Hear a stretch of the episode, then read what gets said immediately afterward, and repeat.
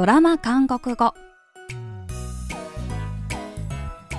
皆さんこんにちは。アンニョンジョンギソンです。KBS ドラマのセリフから日常生活で使える便利な言い回しを皆さんと一緒に勉強するドラマ韓国語。今週も自分を見捨てた母親への娘の復讐劇を描いたドラマ「パイガングドゥ赤い靴」で韓国語を勉強します。今日の一言は第68話からピックアップしてみました。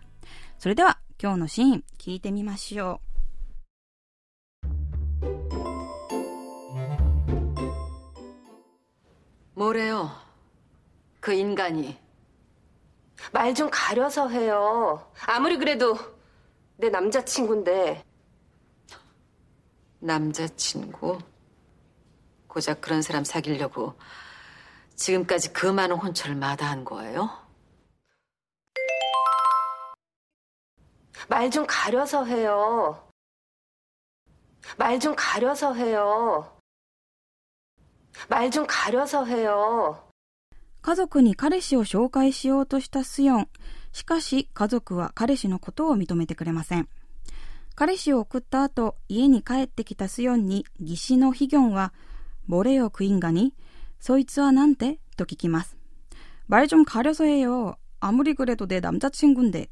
そいつって何ですか私の彼氏なんですよ。と腹を立てるスヨン。ヒギョンはそんなスヨンを鼻で笑って、남자친구 고작 그런 사람 사귀려고 지금까지 그 많은 혼처를 마다한 거예요? あなた、あんな男と付き合うために今までお見合いを断ってきたのと言います。今日はこのシーンから말좀가려서해요その言い方はないでしょを練習しましょう。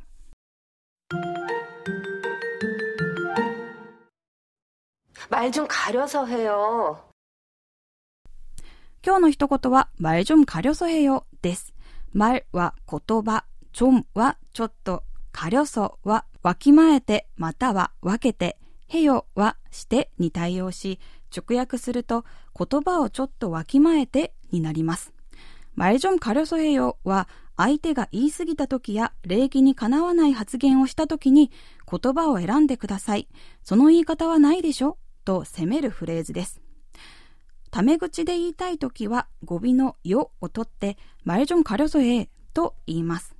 このフレーズのキーポイントである借りだは隠すという意味もありますが、ここでは多くの中から一つを区別して取り出すという意味で使われていて、マル借りだは言葉を選ぶと訳すことができるでしょう。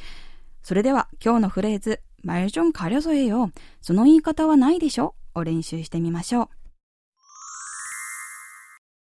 暴言を吐く会社の同僚にこの一言。말좀가려서해 요。 その言い方はないでしょ論争中に人身攻撃をしてくる相手にこの一言。말좀가려서해 요。 言葉を選んでください。말좀가려서해요 말 좀 가려서 해 요.